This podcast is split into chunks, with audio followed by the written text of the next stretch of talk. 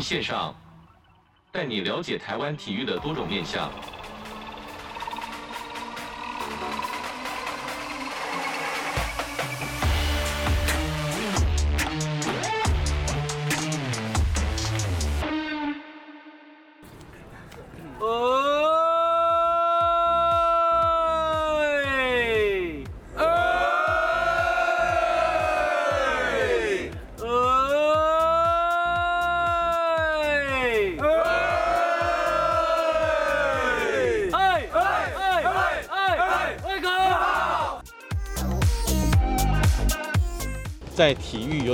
对承受压力的这件事情，不管是关键的一集，不管是教练给你的压力，不管是球队需要拿到成绩的这个压力，我觉得如果可以承受这个压力，转换成正面的能量，我觉得对以后来讲，在求学的生涯或者是呃就职的生涯，应该是可以很有很大的一个帮助的一个部分。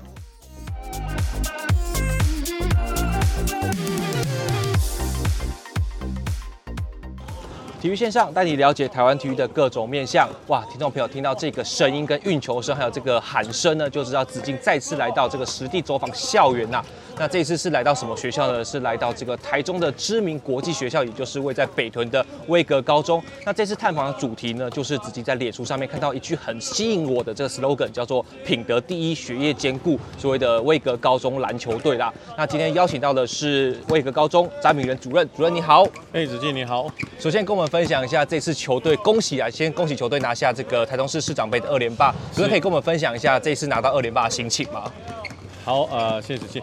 呃，之前呃，在台中市的市长杯比较特别，就是大概都只能呃一二年级的同学参加。那去年球队的运作还算比较成熟，是大概有几位三年级的学长带着。那这一次赛前给他们的目标，大家就希望可以进入八强甚至四强为目标。但没有想到，就是还是靠着一二年级的同学。那后来真的还是一天三场的决赛，最后还是拿下了冠军。所以给他们大概就是真的一百分的一个鼓励。那也恭喜这一群小球员，我都昵称。我们的球员叫做威格小豹，所以恭喜他们可以拿到这一次的冠军。今年带队跟去年带队有没有什么不一样的地方呢？今年也冠，今年冠军，去年也冠军，那两组两个冠军球队所以所带的这个化学效应，主任有没有哪个地方是不一样的呢？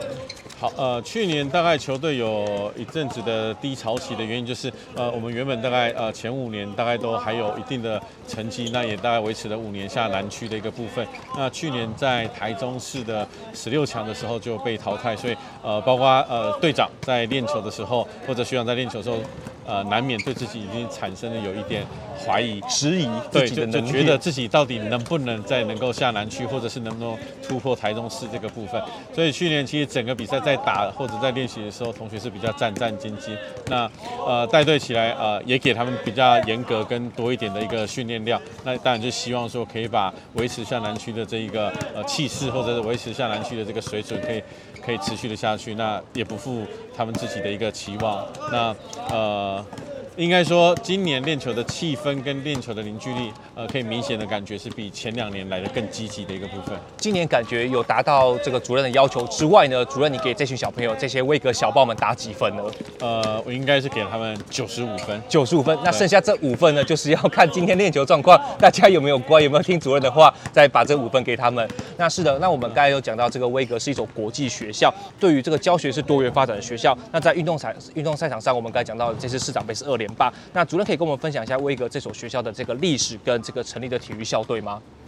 好，呃，大概也跟各位听众还有子欣做个分享，就是威格是一个比较年轻的学校。那说年轻，大概会指在高中、中学部的这个阶段。那威格也很特别，威格大概是从幼儿园的时候就开始有。呃，我们最早的学制是在幼儿园。那现在我们所在的这个高中，大概是呃今年是第十年的呃毕业生的一个部分。我们是从一百零一学年度开始成立的一个学校。那威格呃从幼儿园开始，大概就在创办人的领导下，我们大概都是以国际。以威格来作为是一个学校发展的一个特色。那国际呃一般来讲不免俗，大概就是国际的移动力。那第一个所所需要具备的大概就是我们所谓的语言能力。第二个大概就是需要有国际观的一个部分。第三个大概就是在国际交流的一个部分。是，那比较好奇的是，这些球队的小朋友跟一般的高中生甚至国中生来说，他们的所接受教育是一样的吗？呃，应该说在部编课程的部分，我所谓的部编课程，它就是一到七节，就是我们所谓的国音数社。制，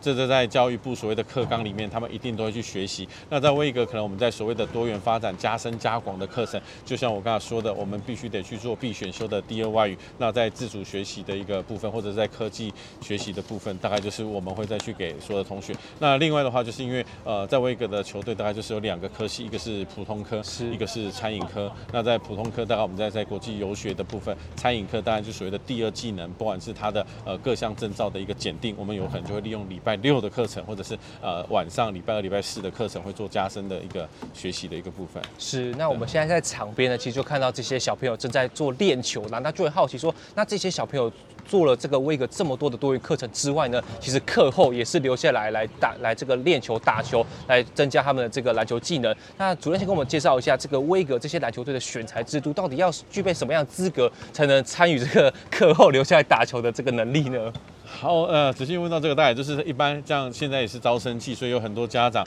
甚至有很多呃学校的老师也会问。那其实威格的的选材真的没有特别的选材，譬如说，因为我们不是体育班经营，所以我们大概也不会有所谓的体育班考试。所以目前大部分所有的体呃，我们看到篮球队的选手，大概都是入学了以后，然后我这边会办一个篮球队甄选，所以有兴趣的同学都可以来甄选。那不外乎大概还是有一些可能在国中就有底子，可能是透过。教练想要推荐到威格高中来，所以呃一样是利用免试的一个方式，然后就读呃威格高中。所以威格高中里面的学生大概分成两个族群，一个可能是国中，可能有参加过球队，然后教练透过免试的方式来入选。那有很多大部分都是可能完全只是喜欢篮球，所以他刚好免试也入学了威格，然后来参加篮球队的一个甄选。那可能有一定的能力，那我可能就把他选入篮球队，然后从头做培训这样的。对于就是没有基础的这些小朋友来参加篮球队，会不会一开始会很吃力啊？呃，应该说他很吃力，教练也很吃力，所以呃，有时候在跟其他的教练做分享的时候，有的教练可能不太相信。呃，举例，譬如说像子庆下看到下上篮的那个学生，他可能从来的时候连右边上篮跟左边上篮。都完全不会，所以必须呃很难想象说一个学校的运动代表队要从三步上篮的脚步开始教起。那呃一般来讲就是我们练球的时间大概把所有的东西跟要领交给他了以后，我大概都会要求你要自己利用其他时间。那我大概就会验收，譬如说呃两个月后，甚至是半个学期后，如果你还不能达到我们所谓可能运动代表队基本要有的样子，那他可能自己会有压力。那大部分的选手应该他们自己都会要求自己啦。对于一路这样看着，像刚才这位选手从左右上篮都有问题情况下，到可以就就是说很流畅的上篮，或者是成为这个球队的一份子，对于教练来说。看到这个结果，应该是还蛮欣慰的嘛。呃，其实每年让我印象比较深的都是这样的选手。呃，再举个比较特别的例子，就是呃，我去年的毕业生有一个是呃，爸妈常年在呃中国大陆经商，所以他自己一个人在台湾。那他大概一百八十二公分，非常瘦，然后呃也没有完全没有任何的篮球的经验。那也是他刚到呃威格的时候，他完全任何技巧都不会。那他就从三步上篮，左左手运球，右手运球。那我印象中最回馈的是毕业的时候，他写了一个卡片给我。他说他以前练球，他最怕打比赛，因为他说比赛的时候他都搞不清楚状况。那他反而最喜欢超体能，因为他认为体能是只要他愿意跑、愿意做。那后来到了三年级的时候，他可以登入到十二人，甚至在下南呃南区的比赛，他有被登录，甚至有比赛的一个机会。所以他说他很感谢说，呃，在这个学校愿意给他机会。那。呃，跟教练没关系，都是他自己愿意付出，自己愿意愿意学习而来的。那反而是像这样子的学生，给我每年的印象会比较深刻。反而是如果原本国中就有底子，我反而会觉得说，你国中已经有底子，怎么到这边的表现没有让我觉得特别惊艳的一个部分？所以反而我们常常讲，练素人会让我们的成就感会比较大。是主任这样讲就谦虚了，因为我就要讲说，威格已经连续两年都可以在市长杯拿下这个冠军二连霸的成绩。其实不单单只是。不能说你一般素人就可以达到这样的成绩，而是透过这个后天努力加上教练指导，像教练刚才就是太谦虚了，讲成这个样子。再就是想要说，就是教练自己也是体育上来的。是。那其实这个体育班制度常常会，虽然说我知道威格不是体育班，但是现在这个现行台湾就存在了一种基层的问题，就是说往往会追求数科成绩，就往往这个学科成绩就会慢慢的放掉。因为子欣自己就是这样子，所以子欣才要要来做这个专题来跟大家介绍。那对对于这个学科跟数科之间两边要怎么去平衡呢？相信这是每一个练不管是练体育或者是社团这些学生两两者之间的平衡要怎么去抓抓取这中间的平衡呢？好，呃。呃，体育班的这个部分就呃，就像子英说的，大我们大概都是从体育界出来的部分。就我觉得体育班有体育班的优势，体育班有体育班的好处，但它可能也有一些固定的一个盲点，或者是呃，我觉得可能不是一时，包括我们的呃主管机关可以可以去解决的。那呃，为什么我坚持可能就是不以体育班的方式？因为其实也有很多人说，那威格可以用个体育班，其实私立学校是可能更有优势的。其实蛮容易的啊。对，嗯、那我自己比较坚持的一个部分就是，我常常跟呃同学分享，就是我不希望。你的一天里面只有篮球这一件这件事情，就你应该是还有很多事情可以去去做。譬如说，我我再举个例子，像很多球员，甚至我们到比赛问我说：“教练，为什么礼拜六不练球，礼拜天不练球？”我说：“你可以去做一些其他的事情，譬如说，我有时候开玩笑，你要去找女朋友、看电影也可以。就是你的你的一天的二十小时，甚至你的学生生涯里面，不应该只有篮球这件事情。那呃。”篮球可以教会他很多事情，不管是心理层面，或者是以后面对呃处理事情的能力，我觉得有很多东西是他可以在呃球队里面去学习到。那这个又又是你在没有参加所谓的运动代表队，呃，不见得是体育班，你可能没有办法利用这么快的所谓的我们常常讲运动社会学，在一个运动的一个小团体里面去学习的东西。所以术科来讲的话，我觉得呃应该这样讲，够用，然后。基本的技能可以学习得到，那我觉得精神，我们就所谓的一个心理层面，还有。到底运动可以给他什么东西？我觉得这反而是比较重要的一个部分。是，那这边就延伸要请主任跟我们分享一下，就是我这个节目很重要的目的，就是说要去表达，就是体育部也是一种技职教育。那在这个威格在成功的这个道路上面呢，学同学自己呢是怎么去兼顾学科跟术科成绩呢？就像我们现我们现在场边，现在其实时间已经超过六点了。那他们在上了一整天的课下来之后，又来练球。那他们中间不会觉得哇，今天好累，不太想练球，或者是我只想练球，不想念书呢？同学之间是怎么取得平衡的？好，呃，因为第一个，我们练球的时间，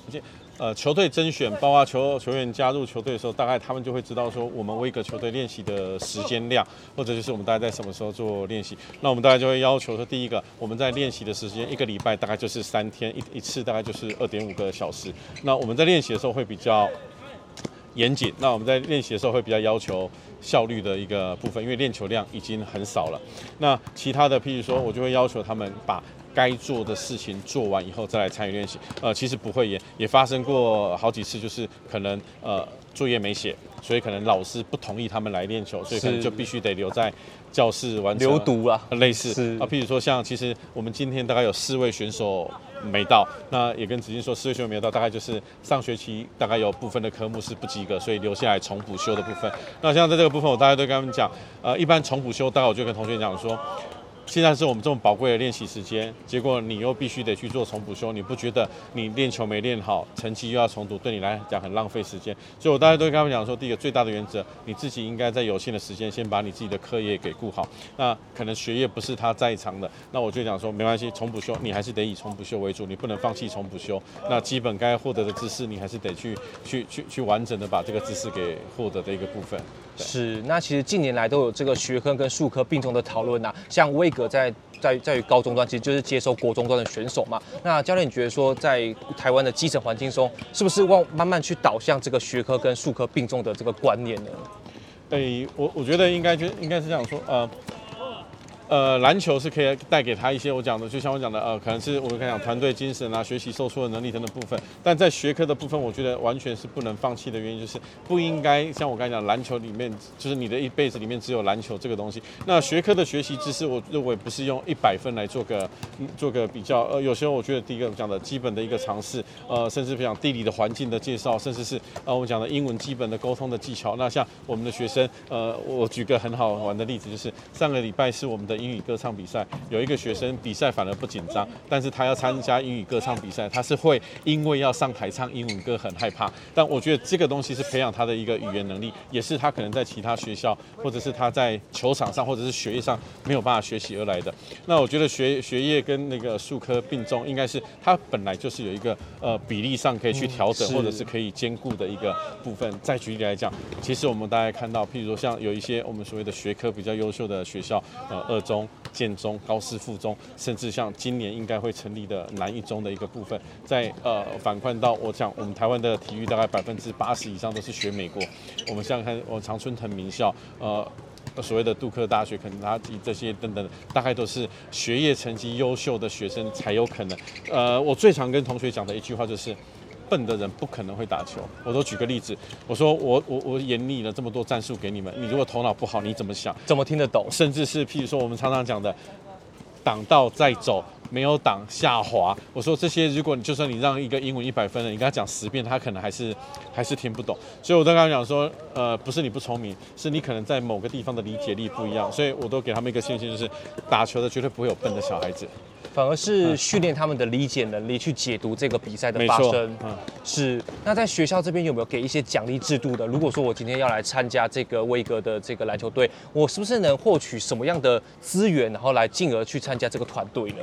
呃，如果是呃，我应该这样说，我把它分成两个阶段，一个阶段是尚未入学，然后可能想就读威格高中，大概有分成两个的一个入学方式，一种就是呃，因为我们是有普通科跟餐饮科，所以一个就是我们所谓的呃。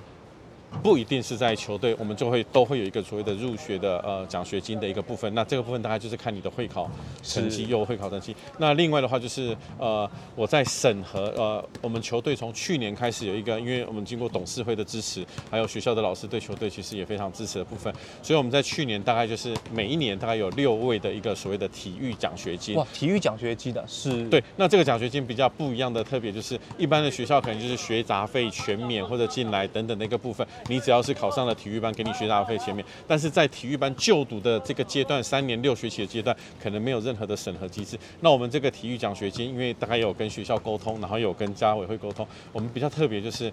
呃，一般大概就体育的奖学金来讲，大概入学考试就是考数科，看你的运动成绩，呃，看你国中阶段是不是有拿过什么大比赛，是不是体育班的部分。那我们的体育奖学金的审查，第一个审查的标准是。我大概需要学生要减负在国中三年的德性成绩，反而不是学业成绩，而是他的品德的部分。对，那可能德性成绩，如果你可能有小过以上处分，或者是缺旷课过多的话，大概就即使你可能是甲组前八强的，我可能也不会把它列为是适合我们球队。不见得是不好的选手，但是可能会不适合我们的球队。那另外的话，就领取奖学金进来的部分，呃，可能不是说你领取到了，你六个学期就可以完全都领到。我们大概第一个会做基本，每个学期我们会。做其呃成绩的审查，另外的话，在出缺席的部分，如果有不配合上课，譬如说常常迟到、常常旷课，大概我们就会取消奖学金的部分。所以呃，一般来讲，如果想要领这个体育的奖学金，我们大概就是第一个重点会跟家长沟通，希望小孩子进来是要维持六个学期，要有一定的一个水准。但我们不会要求说你每个学期要考一百分，我觉得那有点强人所难的一个部分。但是要有基本的一个呃付出。那我们认为，就是在我这几年经营球队下来看，我们所设定的标准跟设定的呃，应该是哦，举个例子，去年是第一年的一个呃，施行这个计划的第一年，但到目前为止没有任何的学生是。没有领到奖学金，就是他们是都能维持维持住的，就是只要愿意付出，应该是都可以做得到的一个部分。这也还蛮好去说服，例如说学校方面是不是继续来拨补拨拨给这个奖学金给这些同学，感觉在成效上面是很收到很好的效果。是。那再来就是说，其实高中毕业之后到大学其实就有这个就业跟升学挑战。对。那主任通常会怎么建议我们这些小朋友可以就这个学业跟术科里面去适性发展呢？好，那呃，大概跟大家分享就是说啊，我一般来讲我的节奏啦，就是我的节奏。一般都是在高二下准备升高三的时候，我就会把所有的呃，就是明年的准毕业生会集合起来。那集合起来的话，我大概第一件事情就跟他讲说，呃，教练没有办法帮你们安排未来升学的学校，但是你要告诉我你想要往哪个地方升学，教练会把资源提供给你。呃，所以一般来讲，像我们的呃球员大概没有固定会去什么学校。呃，我举例来讲几个比较特别。大部分的球员去亚大的多，因为去亚大最重点的是第一个，他们可能想继续打球。那呃，威格的球员不太可能到甲一的球队，因为我们本来就不是以篮球呃名校为主。但呃，大部分到甲二的球队想继续打球的，大概都还是有一定的上场机会，这是第一个。那我们有很多的学生，大概他自己就会有一些自己的想法。我还是举个例子，呃，有一个普通科的学长很特别，那他后来是考上了东物呃东海的生物医学，那结果后来。很特别，没想到就是也是威格的第一个就是彝族球队，然后我们大概也不是属于前半呃前半段的普通科学校，但他后来研究所啊、呃、研究所考上了台大的医学系。哦，那就所以那时候就是做了一篇专栏的报道。那他也是说，呃，为什么他会考？第一个，他是到了大学才对读书这件事情开窍了，有兴趣。对，那另外他就觉得应该都做得到。那他就想说，呃，那时候是在球队给他的一个就是现在放弃，大概就真的结束了。所以他那个时候回来的时候，第一个学我也请他跟学长学弟做分享。那他也是说，我印象中很深刻，他说。在球队练球都被教练骂得那么惨了，还有什么事情比比考试或者比读书更难的一个部分？所以那时候也是他大概分享，我也觉得印象很深刻。那当然，另外一个的话就是可能不在升学面，但也就是我们一个威格一个比较有名的一个选比较有名的选手一个上千，他也就是他让我看到就是完全不放弃。还是我们威格游戏的目前第一个打呃 SBL，然后选秀状元的一个部分。那为什么我会喜欢跟学弟做分享？就是说，我觉得他就是完全不是天才型自己，他可以每天呃练球的时候提早一个小时、两个小时，尤其像暑训、寒训，顶着大太阳，我们下午两点半练球，他可以十二点半自己一个人就先在球场练球。那我印象很深刻，是我们在打复赛的时候，十呃十六强准备进入八强的时候，就他受伤，中间有两个礼拜的时候，他呃十指骨折。那骨折的时候，他就去看完医生。每一次练球，他右手骨折，所以他每左手运球，左手手运球。那当然到现在阶段，他就靠着他自己的努力，后来加入了青梦想家的青年队。后来就今年这次伯利利真的也很很支持他，所以给他选秀状元。那我看他也也越来越好。那甚至我们有选手。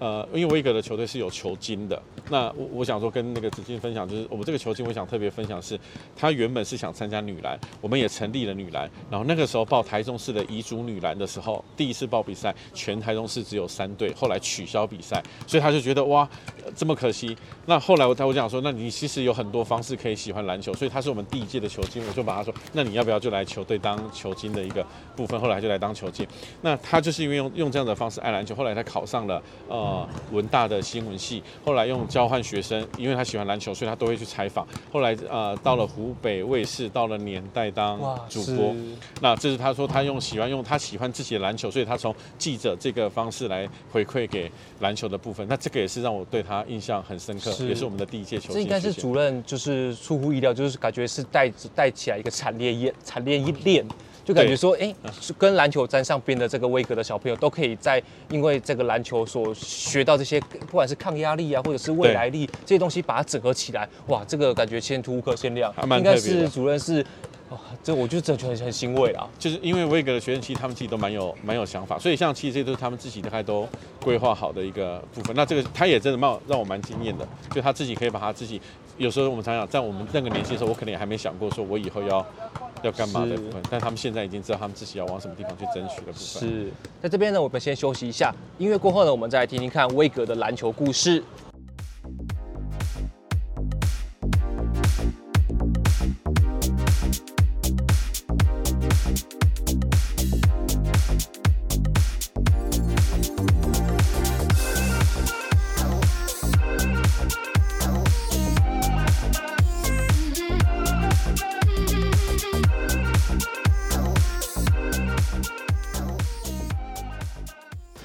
线上带你了解台湾体育的各种面向。今天今天呢，子敬是实际实地的走访到了台中市的威格高中。那在上一段节目中呢，也跟大家分享了威格高中的这个选材制度，以及这个主任这些年来所带来的这些心得跟成果。那再来呢，就要就要讲到这个威格的成功条件啊。第一题呢，就是要问这个主任来说，品德对于学体育的小朋友来说是至关重要的。相信我刚才一开始就讲说，我在这个脸书上面就看到写说打球一下子品德问号。那这个问号呢，就要请主任来给我们解答一下。哎，谢谢子敬，我觉得这，个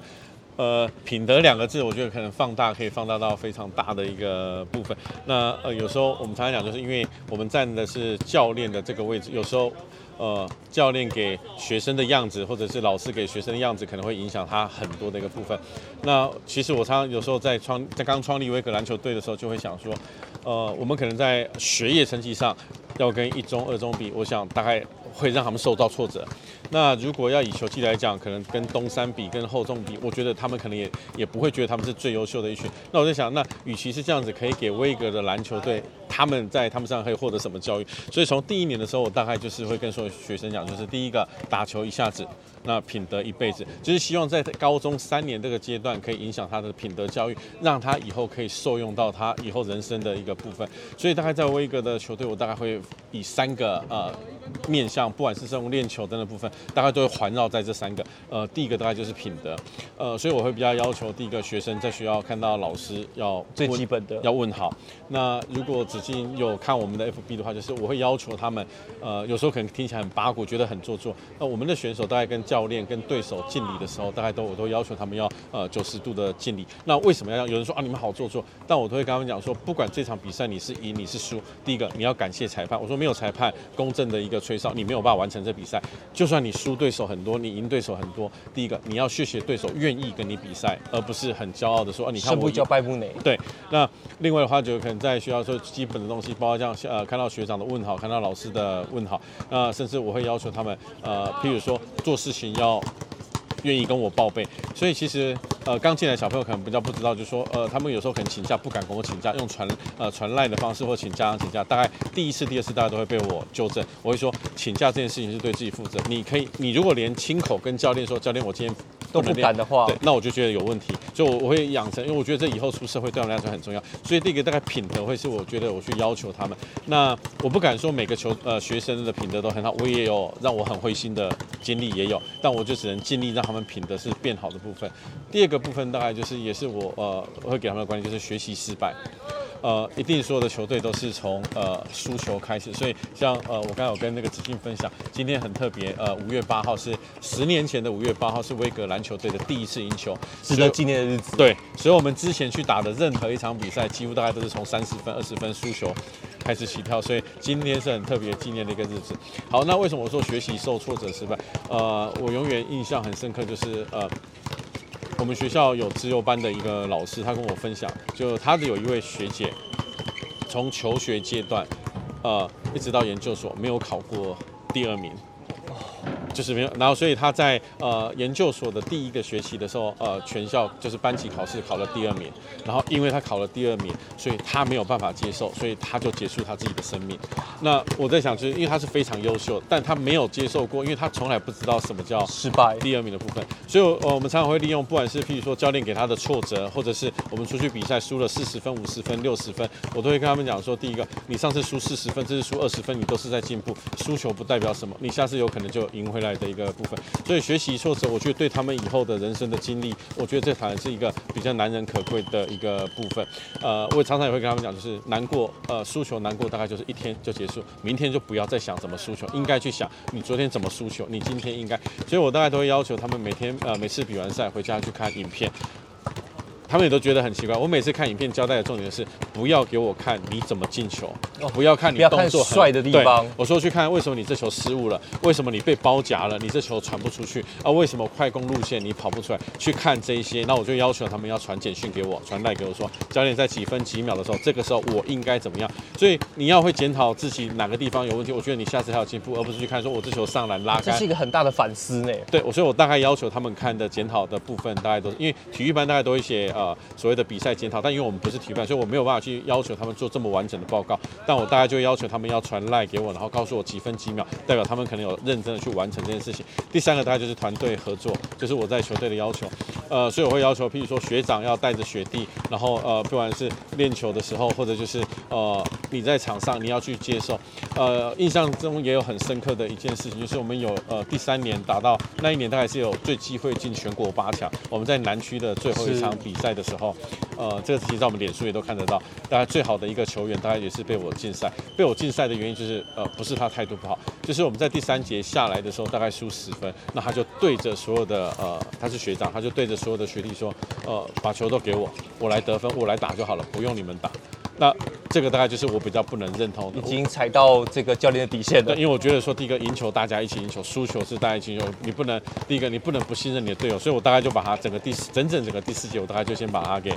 呃，我还蛮特别，我请他站在我们的篮筐底下看着大家打球，我大概整个第四节没没让他上。那呃，如果为了成绩要赢，我当然一定是把他放上去，但我还是希望他可以自己想一想，说第一个，呃，没有人愿意输球，但你要信任你的队友。大家一起团队去合作，然后所以这个大概也是我会比较，所以我们帮他练习完的时候，他们大概都会知道谁该拿椅子，谁该收脚锥，谁该去关灯，谁我大概是希望，但这个其实在我这个在体育界来讲不是。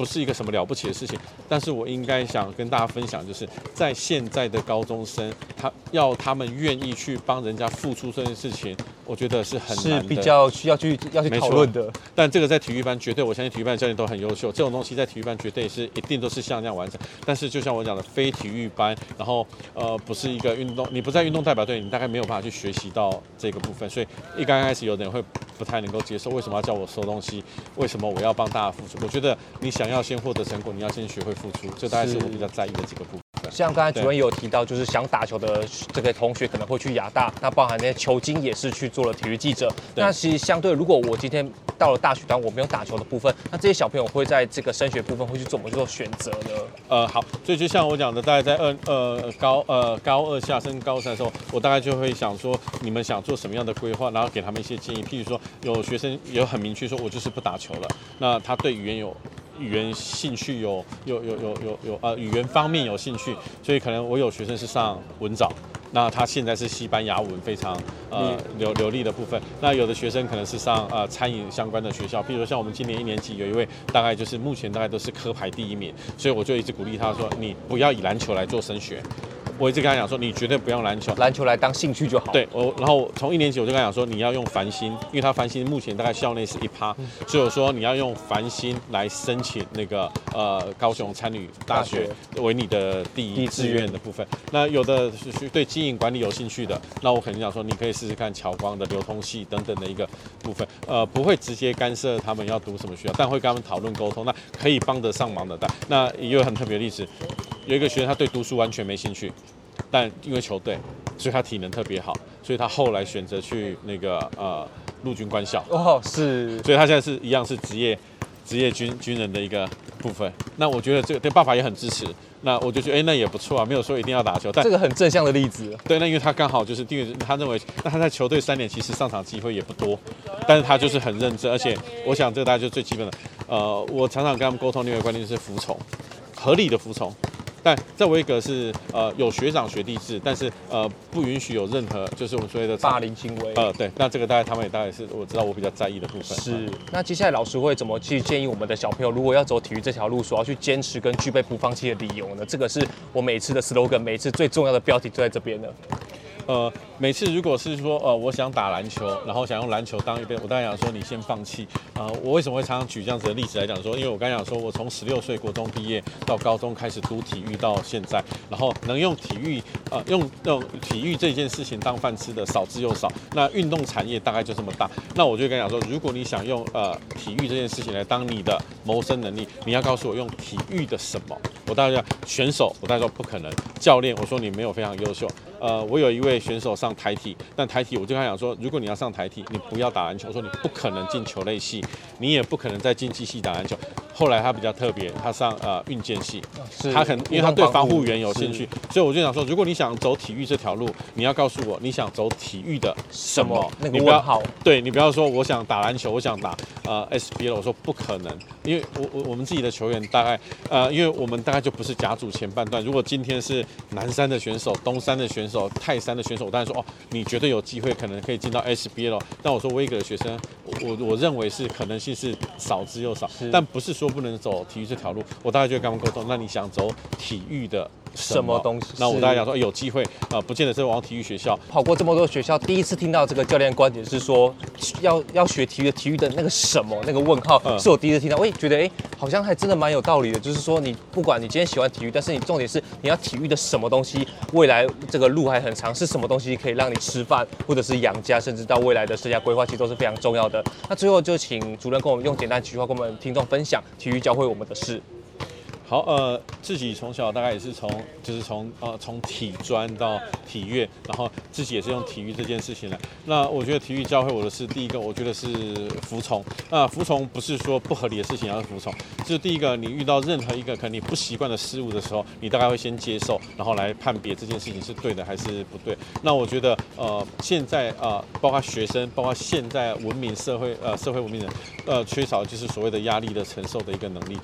那我我我想用这个来跟大家分享，就是体育在体育，尤其是球队，承受压力的这件事情，不管是关键的一集，不管是教练给你的压力，不管是球队需要拿到成绩的这个压力，我觉得如果可以承受这个压力，转换成正面的能量，我觉得对以后来讲，在求学的生涯或者是呃就职的生涯，应该是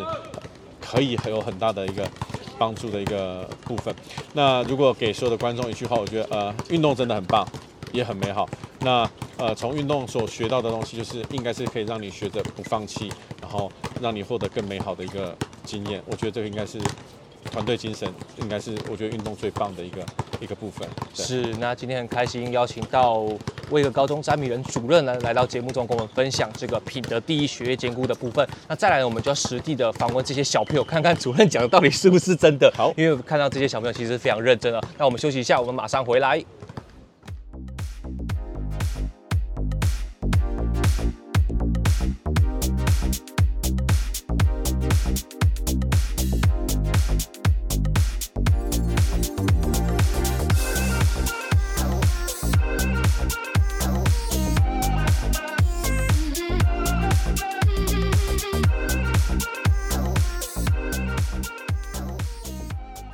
育线上带你了解台湾体育的各种面向。再来呢，我们就要每次这个节目的传统，就是要实际来采访这个球员小朋友们，看他在这个求学道路上或者是追梦的过程中，有没有遇到什么值得分享的事情。那首先跟我们简单介绍一下你自己的背号以及在场上的位置。大家好，我叫张一佳，我在球场上的背号是十七号，主打那个前锋。这个球队过程中，目前都还适应吗？蛮适应的。那当初怎么会想要来加入球队呢？因为你看你们上了一整天的课，然后现在又来练球，你不会觉得很累吗？是不会到很累啊。啊，当初会来到威格这边是刚好教练有来找我来，然后刚好又有那个他们这边有开那个运动机哦，所以我才会过来这边。对于一开始的想象跟现在练球的想象是会一样的吗？当初觉得哎，来威格感觉好像蛮好玩的哦，但是进来之后发现好像是不是有那么有一点一点点辛苦？这两者落差有没有很大呢？其实不会，就是练下来还就是跟国中虽然会比较累啊，但是我还蛮适应的。是，那在除了打球之外，你最喜欢学校的一些社团活动啊，或者是安排一些课程，你最喜欢哪一种呢？我觉得那个第二外语不错。你现在是修习什么样的外语呢？我是西班牙。哇，是，对，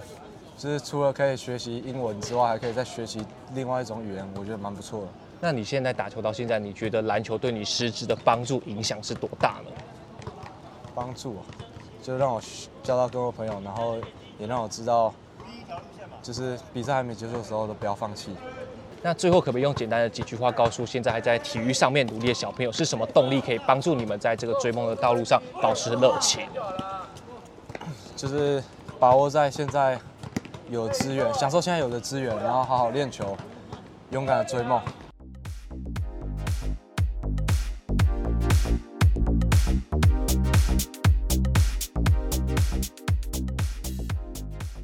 哇，其实现在已经录完音的时间，现在在场边录完音的时间，其实也差不多要七点了。在七点这个时间呢，其实小朋友都还在这个球场上面努力的练习，努力的拼搏。其实子金是看了非常感动，因为子金是特别佩服这些小朋友，在上了一整天课的之后呢，他们又留下来这个课余时间是自己的时间来练球。因为子金以前练体育班的时候，下午时间大部分都是在做这个术科练习。那其实，在生活上面，其实就只有术科，就只有田径或者就只有篮球。那对于学业上面，其实。真的，真的要去要去再加强。那看到这些学生在学业上面可以兼顾之外呢，在篮球上面所学到的坚持到底、坚韧不拔的精神呢，应用在百工百业，这也是我们运动机制家的单元的主轴之一啦。今天很高兴跟大家分享品德第一、学业兼顾威格高中篮球队。体育线上，我们下周再见喽，拜拜。